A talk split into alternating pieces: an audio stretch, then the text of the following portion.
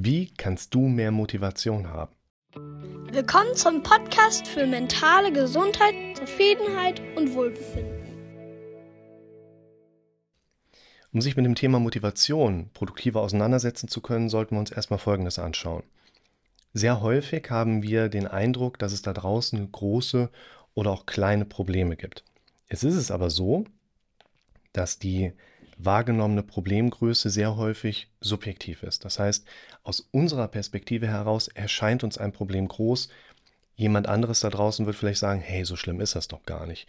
Und ein wichtiger Faktor, der für uns die subjektive Größe eines Problems mitbestimmt, ist einfach, haben wir eine Lösung dafür parat oder stehen wir quasi noch ohne Mechanismen, wie wir mit etwas umgehen können, dann im Raum. Und wir können ganz grob sagen, sehr, sehr, sehr häufig ist ein Problem vor allen Dingen dann groß, wenn wir noch keine Lösung, die funktioniert, greifbar haben. Und in dem Moment, wo wir aber für ein Problem eine greifbare Lösung im Raum stehen haben, erscheint uns das Problem sehr viel geringer. Das ist ein wichtiger Baustein für unser Modell. Wenn wir uns dieses Konstrukt gerade anschauen und sagen, wir haben ein Problem, welches wir lösen möchten oder eine Aufgabe, die wir weiter voranbringen möchten, dann sprechen wir ja sinngemäß auch davon, dass wir jetzt gerade mal einen Plan im Raum stehen haben.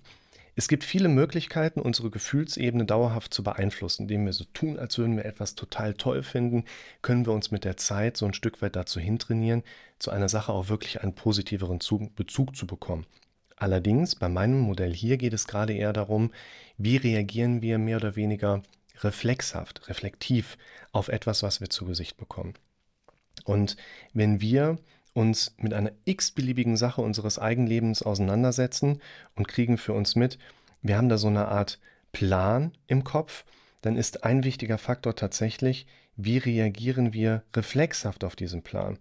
Und um das ganz grob abmessen zu können, können wir vielleicht sagen, naja, also da ist ja alles drin zwischen, wir sind so ein bisschen am Rummurren in Anführungszeichen, ja, wir machen das irgendwann, aber haben eigentlich keinen Bock, das zu machen bis hin zu, wir haben da echt richtig Bock drauf oder eben auch erleben Widerstände, wo wir für uns mitbekommen, ey, das geht so gar nicht, da habe ich überhaupt keinen Bock drauf.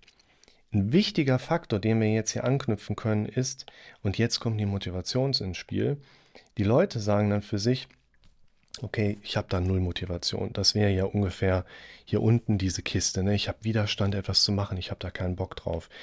Wenn wir uns dieses Modell jetzt aber mal gerade genauer anschauen, dann ist es ja nicht so, dass jemand aufgrund einer Motivationslosigkeit keinen Bock hat, Dinge zu machen, sondern jemand hat ein Problem, möchte das gerne lösen, es kommt ein Plan mit ins Spiel und je nachdem, was für einen Plan wir haben und wie wir auf den Plan reflexhaft reagieren, haben wir für uns auch so eine Art innere Energiepack an mit am Start, die wir dann repräsentativ auch Motivation nennen können.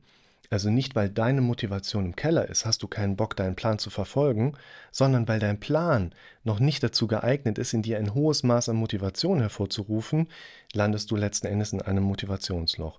Das, worauf du also schauen solltest, ist nicht, hast du Motivation oder ist die dir gerade flöten gegangen, sondern wie ist dein Plan aktuell aufgestellt und solltest du nicht vielleicht eher auf deinen Plan fokussieren und diesen so weit verändern, dass du Bock hast, die Sachen anzufangen umzusetzen.